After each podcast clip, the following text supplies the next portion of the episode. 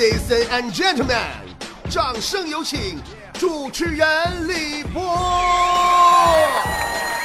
啊，这个咱们今天是段子集中营的环节啊，欢迎大家呢把自己手里边好玩的段子发送过来给我。那么现在呢，现场的菠菜可以发私信聊天给我，别发到公屏上，公屏闪太快根本看不全啊。那么在节目开始之前呢，好多菠菜已经在菠菜坛和新浪微博以及会员区里边发来了不少好玩的段子。我们先来看一下，大家在听菠菜坛里边的段子的时候呢，同时可以把自己手里的段子私聊给我，我一会儿统一看一下啊。今天咱们两个小时的直播呀，也就不玩游戏了，不不整别乱乱糟没用的了啊，咱争取多读大家发来的段子啊。好，来看大家的段子了。蹬三轮的老四发来段子说：“话说，一性感美女，一摇一摆的撅着屁股从卫生间走向吧台，以一种撩人的姿势坐下，诱惑的向服务生勾了勾手指。Waiter，服务生连忙走过来说：‘哪么有事儿啊，老妹儿啊？’ 美女问：‘你们经理在吗？’ 服务生说：‘哪么我经理有事儿出去了。要老妹儿，你有啥事儿你跟我说呀。’只见美女把手放在服务生的嘴里，让服务生把十个手指头挨个都舔了一遍。嗦了完以后，然后美女十分满意的说：“啊，告诉你们经理，你们家厕所没纸了。” 不知道为什么啊，我一讲到这个服务生的时候，我眼前浮现的竟然是强子的身影。强子最大的特点就是看见美女眼珠就直。有一回嘛，也是个酒吧，搁酒吧里喝完酒出来呀，正好碰着他家楼下一个美女，也刚搁酒吧出来。强子上去跟人搭话啊，说：“那美女啊，你这是准备回家吗？” 美女说：“是啊，咋的了？”强说：“那你看，你就这么晚了，你说你一个女人，你自个个回家，你不不安全呐？反正咱俩也楼上楼下，要不哥送你啊？”美女上上下下仔仔细细看了一遍强子，说：“大哥，你以这种理由蹭我车回家，已经第三回了。想蹭车回家，你可以直说呀。”看河边草发了一个段子啊，说上头安排一个刚毕业的妹子来做美术总监，作为资深的美工大拿，我表示十分不服，走到他跟前一拍桌子：“怎么的呢？凭啥你就来当？”美术总监呢？我就不信这个事儿呢！你 P 图技术能有我好吗？妹子微微一笑说：“哥哥，原来我是做微商的。那对呗，你不要以为呀，微商就仅仅是在朋友圈卖卖东西、发发图片而已。论美工，他用美图秀秀的手法不比你们专业 PS 差。”论口才，他也绝不会输给卖安利的，你信不？就是论人脉，干传销的都不一定他好使啊！你以为那微商是随随便便就做的吗？啊，人坨坨做微商的，我太知道了。坨坨曾经被抓进过传销组织，经过三个月洗脑之后，成功将整个组织都加入他的微商大家庭了。都啊，真的，这不这两天又新出一款黄泥面膜吗？啊！然后他又在朋友圈晒了一张自己的自拍，那家那脸抹的呀，跟让谁呼一脸粑粑似的，还配段文字呢，说单身狗们都过来吧，你家气人不？单身狗们都过来吧。我给他评论一条，我说宝贝儿啊，我的确是单身狗，但是狗你也不能让我们就吃屎吧？你 那抹一脸那是啥呀？都说呀。女人和女人做朋友，由熟悉程度大致分为以下几个类型：第一种，洗完澡以后才能去见他；第二种，洗完头以后才能去见他；第三种，洗完脸以后才能去见他；第四种，压根就懒得去见他。我和坨坨这四种都不属于，我俩是属于脸上抹粑粑都能见他。坨坨呀，是出了名的心大都能拉出去那种那种，大伙都知道。嘎子人是处女座，前段时间不过生日吗？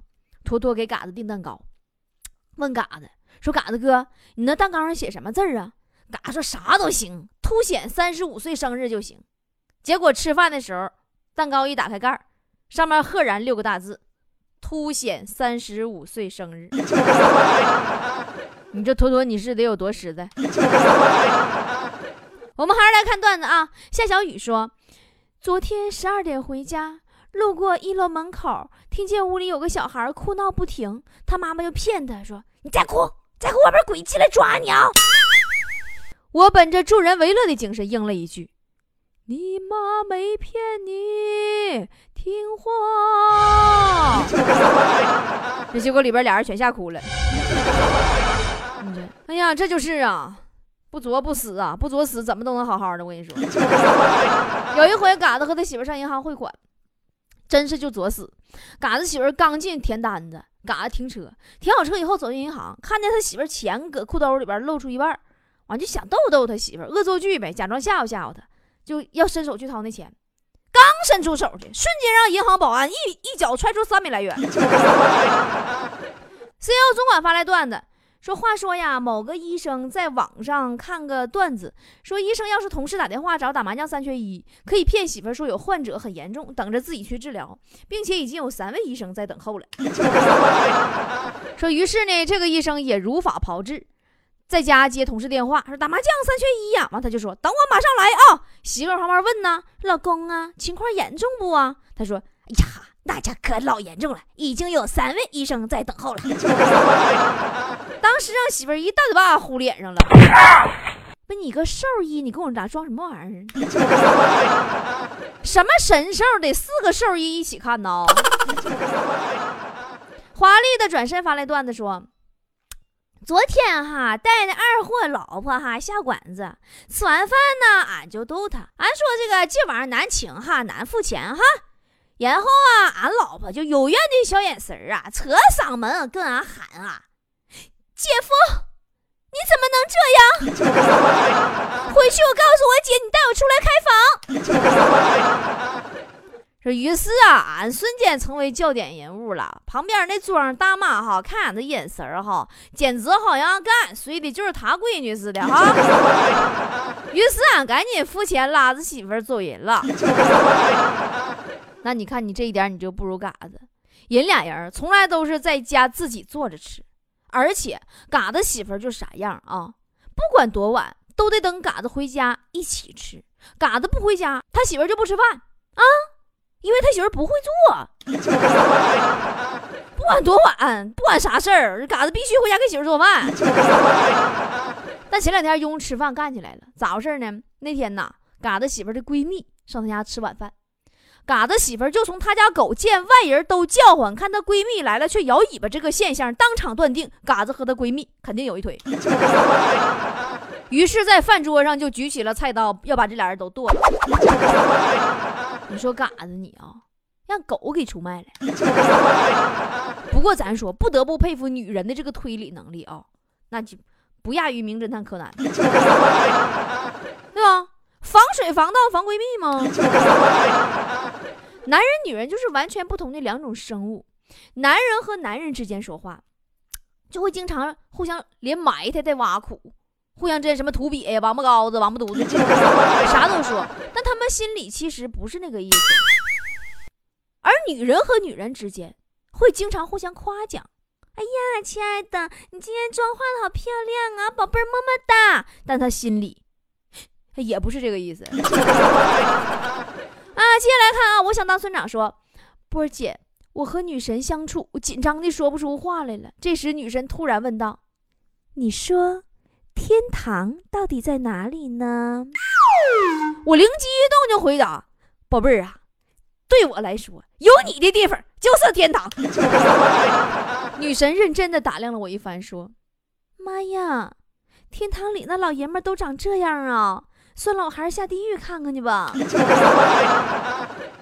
呃，都说上帝住天堂是不？可是谁也没去过。人都说呀，西藏是距离天堂最近的地方。前两天你就上西藏旅游去了吗？朝拜布达拉宫，正朝拜的时候呢，坨坨就说了：“说哎呀姐呀，你这不愧是上帝呀，这最接近天堂的地方啊，我都感觉我都飘了。”我说：“坨呀，你别闹了，你这是高原反应了，个儿照镜子看看吧，嘴唇都紫了，赶紧上医院吧，一会儿命都没了，真上天堂了。”还来个大伙来发的段子啊，没事少扯说。哎呀，前段时间呐，九月刚刚过去一个礼拜的时候啊，我就合计这个假期呀，世界这么大，趁这个长假，我得去看看。我带上我的女神，女神带上钱，我要去看山看水看花海，我要看电影美食健身房。结果长假第一天早上醒来，看着房间里的电脑、手机、游戏机、外卖、电话单，我知道长假七天，无非就是灵魂的休息。你拉倒吧，那是你的长假，人家也有很多人都去了什么法国呀、英国呀、德国呀、意大利呀，对吧？那其实你也没少走嘛。你看，你毕竟你也去了卧室啊、客厅啊、厨房啊、厕所啥啥的，对不对？你买泡面的时候不还上楼下去趟超市呢吗？看来自月亮的嫦娥说，小时候有人给闺蜜算命。说她命硬，克父母，必须呀找个大树当干妈，拜三年，一年拜一次就能化解。他就找了个特别特别偏僻的地方的大树，也瞅那样都有一百来年了，大树干特别粗。于是呢，就拴了根红绳，在树上拜了拜，就搞定了。就这么的，连续拜了两年，第三年再去拜的时候，发现大树让人砍了，死了。说波姐，这是他的错吗？是他命硬克死那棵树了吗？哎呀，那他这命好啊！你让人让他应聘当伐木工去吧，啥工具也不用带，就拎根红绳搁那拜，跪地下叫妈，啪，树就倒了。呃，祥仔说，昨天去剪头发，看到旁边理发师一直和一个女生说：“妈，美女烫头发。” 俺们这儿新出一千八百八套餐，你烫绝对好看。我当时我就不乐意了，你说这不骗钱吗？我噌一下站起来了，我说姑娘，别听他的，像你这种长这么磕碜的，烫啥头型也爆款。说完我就淡定的出去了，那姑娘还一直追我，估计是要感谢我。哎妈，太客气了。其实啊，说到理发呀，对于某些高度近视的人来说。就比如说像我这样式儿三百度以上的，你没发现我天天我就就这视频里看我，我都我都脑瓜老往前凑嘛，大脸老大了，看不清啊，一米以外看不清人儿，超出六米人畜不分。对于我们来说，就是理发相当于一场赌博，真的，你眼镜夸一洗头完一摘，你就开始赌吧，赌注就是脑瓜上面头发和你的形象。我就是每次理完发以后。直到剪完戴上眼镜的那一刻，我才知道，妈，这回自己又输了。小新说：“倒库练习，我在后视镜里看的不准，就问教练我还差多少。完，教练说还有一条中华的距离就差不多了。那简单呢，你回家量量，一条中华牙膏有多长？你下次你不就过了吗？”你千万别告诉我，你们驾校以前有棵树，你去学车了，树没了。机器猫说，今天和女朋友出去吃饭，他点了碗呃鲜虾牛肉炒饭，饭刚端上来，他又搁碗里边一顿翻，精心挑选呐，挑出几只大虾，一股脑都放我碗里了。我当时我心感动坏了，旁边桌那几个老爷们那也向我投来了羡慕嫉妒恨的目光啊！哎呀，我心里这个美呀，就痴痴的看着我女朋友。没想到她白了我一眼，说：“瞅我干啥呀？我要吃虾，赶快给我扒。” 哎呀，那老弟，你说这个应该是嘎子和他媳妇的真实写照吧？嘎子和他媳妇就要这样式儿的。前段时间 iPhone 六 S 不一直张罗要上线吗？嘎子特别着急呀，在办公室跟强子唠，说这六 S 快点出吧。强子说：“是啊，这不都搁这等着呢吗？”嘎子那急的迫不及待呀。都摩拳擦掌了，说强子你不知道啊，只要六 S 一出来呀，我就能用我媳妇那个五了。隔壁老王也是苦等六 S 发布嘛，发布会那天那家伙好像那六 S 是他儿子出生了似的，兴奋呐！我就问他，我说王哥，你看你追个这个电话，你追这么长时间了啊，你准备怎么入手啊？老王说：“我通过半年多的市场调研呐，六 S 一出，六马上就降价了。说这话，六就便宜了。我这回高低得买个五 S 啊。”看到场人说，一个记者采访大爷：“大爷，您对四大名著有什么研究？”大爷说：“官员背后有一个红楼，富二代、官二代全部西游，地方政府正在上演三国，老百姓们只能酝酿水浒了。”你这大爷，大爷思想有点左，大爷。强子这辈子就想演一回西门庆，别啥也不合计。心跳说：“我妈给我介绍个男生，一个劲儿的说特别般配，后来见面发现。”那男长太磕碜了，我一想起我妈说我们般配，我心里特别委屈，哭着打电话给我妈说：“妈妈，你不是一直说觉得我长得特别漂亮的吗？妈妈，你为什么要骗我？妈妈，说相亲，强子他妈也逼他相亲，强子说啥？上次啊。”介绍一个，就嫌乎人家姑娘比自己大两岁吗？不干，他妈当时不乐意了，说儿子你还想找啥样的？白素贞比许仙大一千来岁，人许仙不也没说啥吗？那姑娘大两岁你就不能接受了？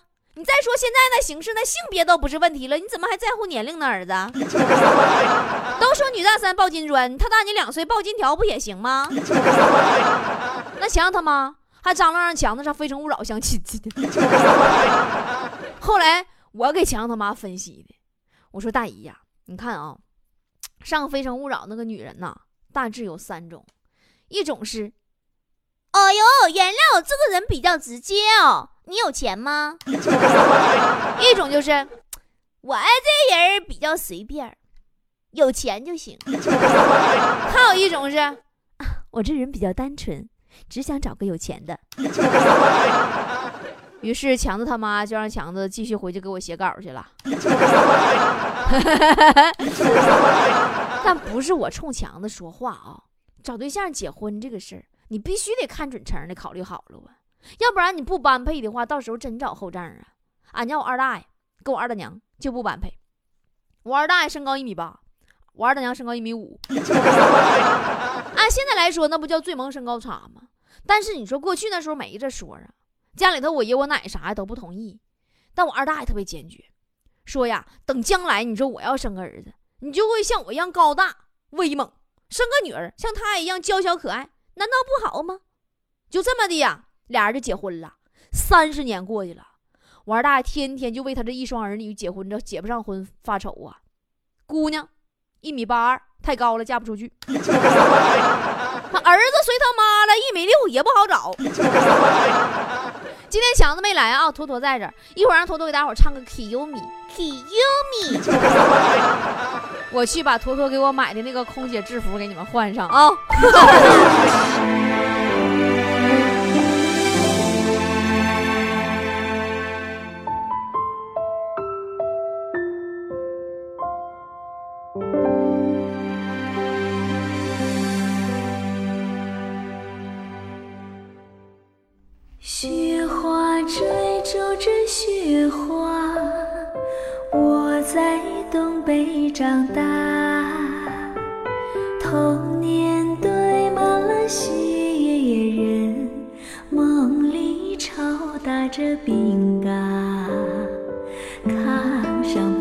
这一串温暖的记忆，饭桌上盛满了